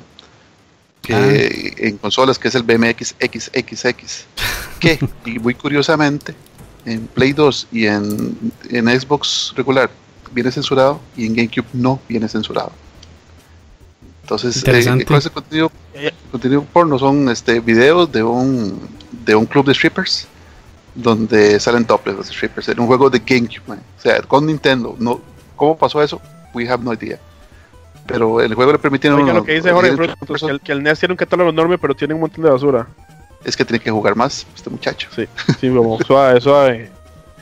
Y, y tiene que jugar más de Famicom también pero bueno, eh, yo siento, yo, siento que a Sega le pasó un poco de eso, usted sabe, con, la publicidad al final se les devolvió. Sí, porque, se, pusieron como los cool, se pusieron como los cool y los edgy y eso llega hasta cierto punto si no tiene sustancia. Y después sacas el Sega CD que no era lo que ellos decían, el 32X que no era lo que ustedes decían. Y llegó Sony y pasó con una publicidad casi igual y los quitó esa posición. Y quedaron en un Nowhere Land. Porque claro, Nintendo lo dijo, le dije, lo pusieron como Kiddy y Nintendo al día de hoy está ahí. Pero como ellos se quedaron ahí, entonces tenían de dónde agarrarse. Sega nunca pudo como. O sea, como, como que o sea, nunca logró posicionarse después de que Sony les quitó la posición de, de, quien ahora somos los cool nosotros. Exacto. De hecho, con el Dreamcast nunca, nunca pudo recuperarla, tristemente. Sí. Y Grampes, que usted no nos aporta algunos desarrolladores de PC por ahí. Ah, sí, este, aquí tengo unos cuantos, como por ejemplo este Looking Glass Studio, que se robó en el 2012. Y este es conocido por juegos como System Shock y Thief. Este, vamos a ver aquí si pongo algún videito de esta gente. Y eh, estamos viendo ahí System Shock en la pantalla. Básicamente, eh, Looking Glass eh, fue eh, bueno, salió, tuvieron que cerrar por la crisis financiera en el 2000. Y bueno, este también tienen pues varios problemillas ahí eh, eh, con sus empleados y demás. Y la compañía al final terminó siendo absorbida por Eidos Interactive. Y su... bueno, no sé si ustedes saben quién es Warren Spector, que fue el desarrollador de Deus Ex, si no me equivoco. Pues también trabajó con ellos ahí. Es vacilón porque unos empleados fueron a dar a la compañía que acabo de decir yo, la de Katana. Sí. Es que también como como unos años más y otra vez se quedaron en la calle. Claro, es que es que también este de, este madre Romero pues empezó a contratar, o sea, tenía dinero por, por todo lo que hizo con con It, eh, con sí, con It era, ¿verdad? Con It, soft, bueno, sí, con Doom básicamente. Entonces hizo todo lo que querían. Este, alquilaron oficinas super caras. No recuerdo cuánto, cuánta plata ahí pagaban por mes. Entonces, este, no pudieron mantener eso, ¿verdad? Y además de que el juego se tomó, lo retrasaron muchísimas veces. Entonces, este, y pues ya, ya, ya sabemos cómo salió el juego, ya sabemos cómo terminó también Pelumero. Que era un buen desarrollador de niveles, pero no le dio tanto para poder hacer un buen juego. Sí. Y bueno, este Tiff, eh, pues para hablar un poco del juego también, este es como de, no de los primeros, pero sí uno de los que usa eh, o los que también pues definió el género de sigilo, eh, así como usando sombras y demás. Entonces, si les gusta de sigilo, ese es uno de los precursores, por decirlo así. Y System Shock, pues este también es base, no es base, pero la gente de eh, Ken Levin, ya se me olvidó el nombre de la compañía, que, ¿cómo era que se llama la compañía? Irrational Games. Irrational, sí. De... hecho es que el 2 fue, fue co-develop.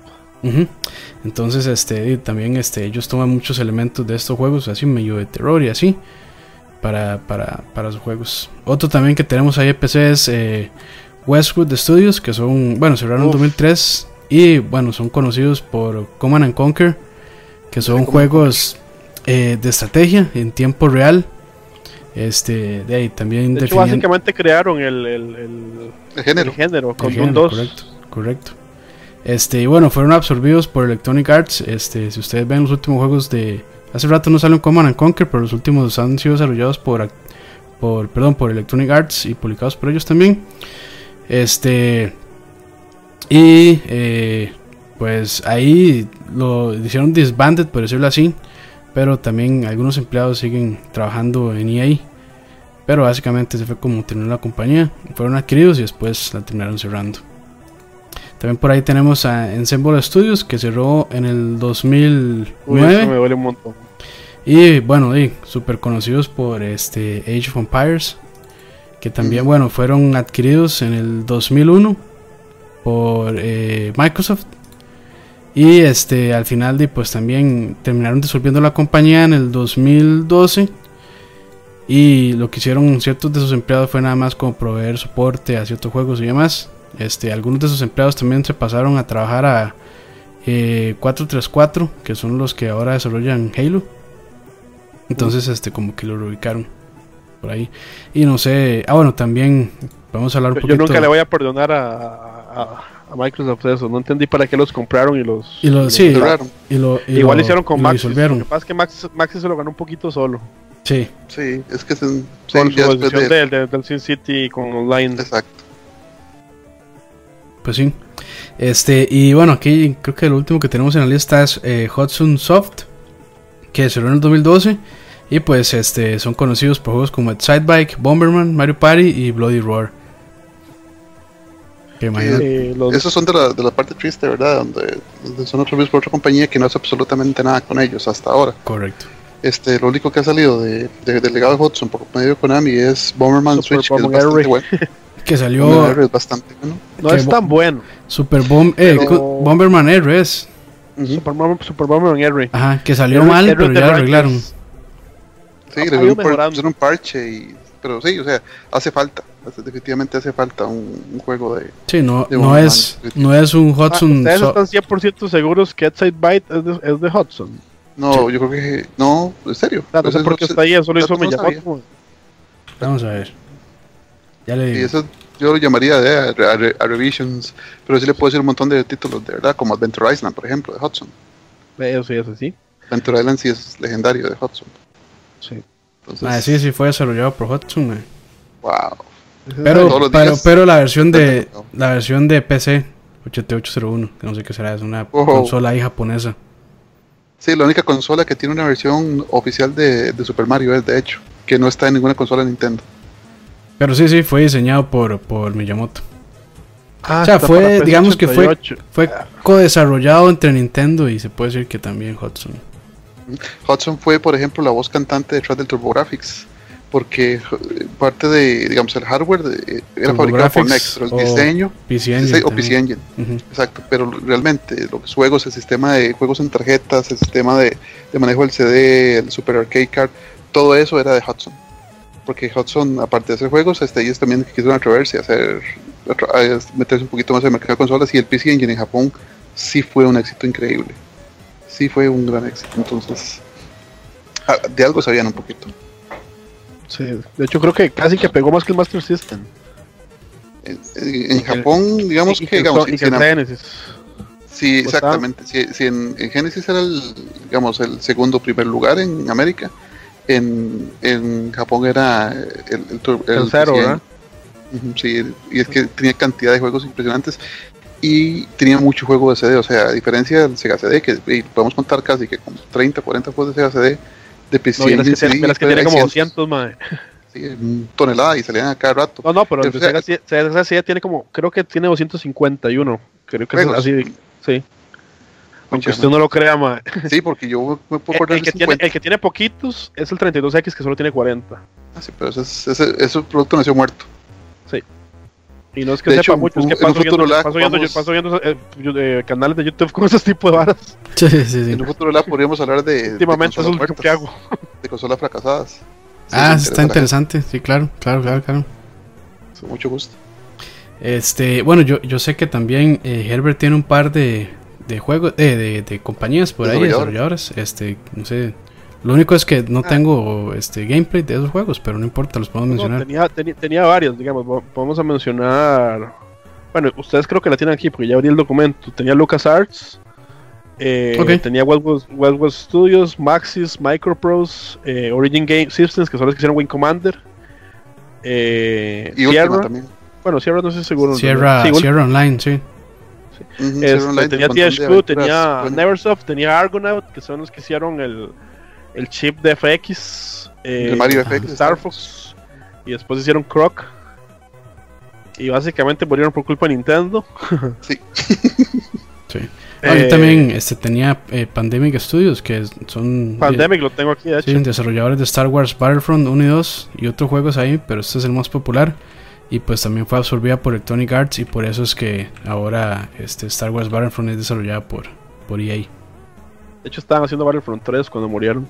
Sí, sí, ahí, ahí en, creo que en YouTube se puede conseguir footage este de ahí como de un alfa que tenían. Sí. Bueno, nada más terminar de leer lo que está diciendo. tenía Maxis, Factor 5, Free Radical Design, que fue gente que jaló el Red y usó Time Splitters y, y bueno, se fueron. Core Design, 3D Realms, que Forever in the Making con Duke Nukem y y hasta ahí llegaron Silicon Knights, Clover Studio, que ahora es casi lo que es Platinum, digamos. Y bueno, y Atari, esos eran los que tenía. Ah, bueno, y tenía Sega AM2, que existe y no existe. Que era cuando Yoji Suzuki. Exacto, era el equipo Yoji Suzuki, que fueron los que hicieron Hangout, Virtual Racing, Virtual Cup, Daytona. Todos esos juegos buenísimos de la época. Shenmue. Shenmue. No, sí. Sí, Shenmue era No, no, sé que lo hizo AM2. Shenmue lo hizo AM2. Sí. Sí. Ok. Y bueno. Este... Pero bueno, no, no hablamos de LucasArts. Eso, eso sí tiene que, hay que tocarlo más fuerte, ¿no? Démosle, Adelante. Pues sí, ¿no? Una de las compañías que, Tal vez suena mucho a, a, Star Wars, pero realmente tenía un montón de juegos de, de aventura. Sobre todo de aventura buenísimos, Monkey Island. De hecho, eso es lo que estamos viendo en pantalla en este momento. Diana, Jones. Grim Fandango, Maniac Mansion. Full Throttle. Full Throttle, Saga Max. Eh, o sea, tenían un montón de juegos buenísimos, pero además tenían un montón de juegos que yo no sé si, si, si ustedes jugaron de Star Wars, que eran como eh, con mucho FMV que, tenía, que usted controlaba como los X-Wings. Eh, bueno, estaba, estaba obviamente eh, eh TIE Fighter, X-Wing vs TIE Fighter. Sí, que, que eran como Geometry Wars, los primeros. Esos eran así. sí, que eran como de, de Dogfight. Eh, ¿Cuál era que siempre, cuál es el que siempre menciona Aqua? Siempre se me olvida el nombre. X-Wing vs TIE Fighter. Ese mismo, sí que son muy muy buenos. Y bueno, yo, creo que lo que más extraña, tal vez, bueno, en mi caso son todo este montón de aventuras gráficas. Que este, ahora hay pues eh, de, eh, personas como Tim Schafer y así, este, esos desarrolladores pues han, han, hecho sus propias compañías. Este, creo que, eh, ¿cómo era que se llamaba este madre? Ron Gilbert, Ron Gilbert hace poco sacó un juego, este, que también fue eh, financiado por Kickstarter, me parece. No recuerdo muy bien el nombre, pero dice que está muy bueno. Es igual una aventura gráfica. Este. Si les quedó viendo el nombre. Entonces, eso es lo que han hecho eh, este, estos desarrolladores. Pues dice, han independizado y han sacado sus aventuras gráficas por aparte. Sí, el, el juego que les decía yo que decía yo que según yo eran como FMV son los River Assault, el 1 y el 2. Ah, ok. Pero bueno, están Dark Forces, Shadow of the Empire, que es una cochinada que a mí me gustaba. En seguro lo 64 jugó. cuando salió era lo, único que había, básicamente. Ah, yo, yo lo gané como, yo le daba vueltas, sí, yo creía que era buenísimo. Y después vi reviews y yo, pero es un buen juego. no sabía Ah, es, nada como, mejor. es como el juego del Grinch, ma, A mí me parecía buenísimo, pero si lo vuelvo a jugar ahora, probablemente me va a parecer no tan bueno. Es que uno- Exacto. creo que uno carajillo era como más. Se impresionaba más fácil, tal vez. Y Es que ah, de es lo que había. tienen- de Star Wars tienen demasiados juegos. Está Fighter, los J-Knights. Ma, los Jedi Knights son increíbles, increíblemente buenos. Ah, Estoy viendo una lista aquí y, y- y, ah, el último juego que hizo LucasArts hasta que me da tristeza, madre. ¿Cuál, cuál es? Angry Birds Star Wars 2. Ay, mae. Eso fue lo último que salió, madre. Ta, Sí. Y, y los juegos, bueno, e- eso fue también cuestión de Disney, pero venía del Star Wars Sí. eh, 1313 o 1313 que se veía ahí prometedor, pero lo mataron. Por ahí anda dando vueltas como que tal vez sí, tal vez, pero... Lo, lo- no- lo- peor es que la decisión de Disney fue vamos a matarlo y vamos a darle todo a EA, madre. Sí, sí, Eso sí. es triste, madre. Y EA no sabe muy bien qué hacer con esas licencias. Que por cierto, eso es lo que está preguntando José Venegas en el chat. Dice, ¿qué pasa con las licencias o derechos de un juego cuando la desarrolladora muere? Depende. Normalmente, sí, depende. Normalmente son, o sea, las absorbe una compañía más grande como Electronic Arts o, por un ejemplo. Entonces, por eso es que eh, estamos viendo Star Wars Battlefront. Eh, eh, es, es el ejemplo que acabamos de decir. Ujú. muere, pero Konami compra eso y ahora Konami saca, tiene Bomberman. Bomberman, correcto. Sí, entonces Pues eso, sí. eso. O sea, sí, como dice Herbert, depende, depende de qué haya pasado con la compañía. Pero normalmente este, y las compañías grandes sí andan buscando ese tipo de IPs que son muy populares para, para ellas poderlas absorber y después desarrollar y sacarles plata. Porque ahí- que Kana- Konami casi se puede decir que está muerta. No, no, no es cierto. No, no, No, con Konami no solo Metal Gear, muchachos. No. Por dicha. di, Ahora, ellos, no ellos están, casi contenido son otras cosas, ¿verdad? Pero Sí, sí, ellos tienen mucho están- más IP que Metal Gear. están Los muy de metidos en, Pachinko están bien. Correcto, están ¿Cómo muy metidos en todo esto de juegos de azar. Y Bomberman. cierta manera, que se fuera que se fuera Kojima, yo siento que le hizo bien a esa gente, a Konami. Por más que los fans de, de Kojima quieren No, pero no, no, no es solo se siente, es que ya los más tiraron el, el revenue de este año y, ganaron plata como después de no sé cuántos años. Sí, o sea, está muy bien financieramente. Entonces, de el el hecho de tener Sí, quiere, quiere decir que Kojima era, era un leak en sus, en Lo, sus lo que pasa es que Konami sí está muerta en nuestro corazón desde el punto de vista de lo que hacían versus lo que están haciendo. Claro, Los Castlevanias, eh, bueno, Sí, Metal Gear. ah, Metal Gear ah, ellos, ellos pueden sacar un Metal Gear y le pueden poner el nombre que quieran, pero. y Metal Gear Survive. Met- o sea, sí, como esa cochina de zombies que están haciendo. Ahorita No, me dice Dani, no, no son zombies. Ahora. Pero. Pe- pero, o sea, ese es el asunto. Que el, el Konami, que era como para mí la mejor desarrolladora de los noventas, Ujú. Ajá. eso es hace rato que no lo vemos. Sí, es que Sí, ellos creo que de- ca- cambiaron su rumbo en cuanto a entretenimiento. O sea, ellos di, di, se dan cuenta que deja más plata juegos de azar y demás. Entonces di, le meten. Tienen una cadena de gimnasios en Japón que usted no tiene una idea la, la plata que eso les deja a Konami. O sea, de hecho, yo, de hecho yo hace, bueno, hace rato vi, sí, un, un este, un, eh, estado, un estado de resultados de ellos que básicamente es pérdidas y ganancias y la parte de entretenimiento digital es bien pequeña. Para, o sea, lo que significa en total de ganancias de ellos es, o sea, entretenimiento que ahí es donde meten todo lo de, este, lo de videojuegos es, es bastante pequeño en comparación con el resto de cosas que hacen. Por eso, sí. Entonces, es- eso es lo que pasa. El Konami nada más murió en, nuestro corazón, pero, sí, pero siguen vivos como, como compañía, siguen más que vivos. Sí es.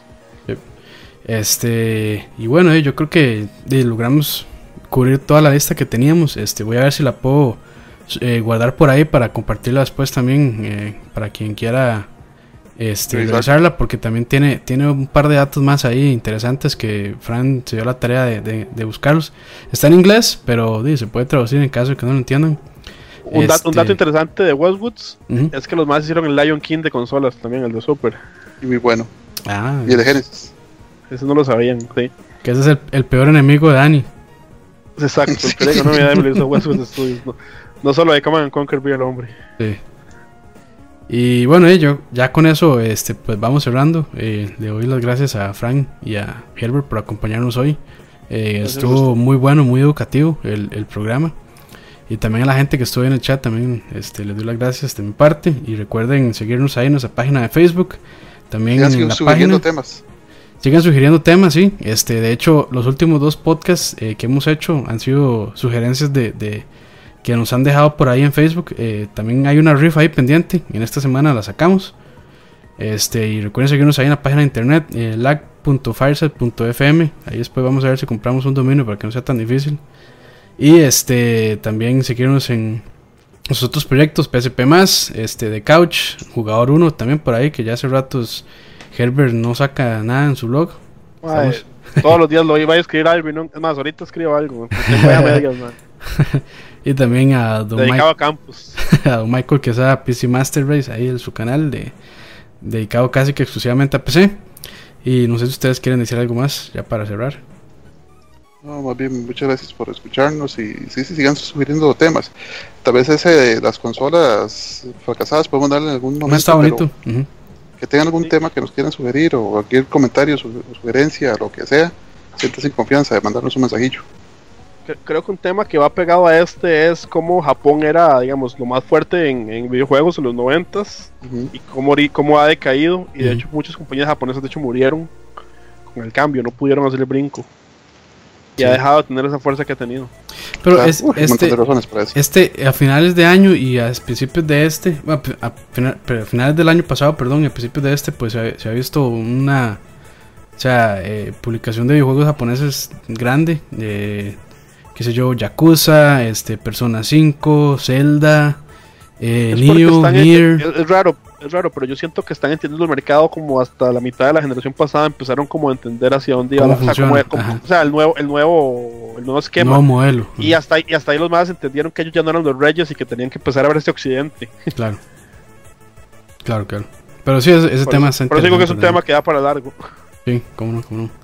Y pues bueno, con eso nos despedimos. Muchas gracias. Y este recuerden ahí seguirnos en todos nuestros proyectos. Buenas noches a los que estuvieron en el chat. Muchas gracias por comentar. Y a los que también están escuchándonos en podcast o viendo este video después, también les damos las gracias. Hasta luego. luego.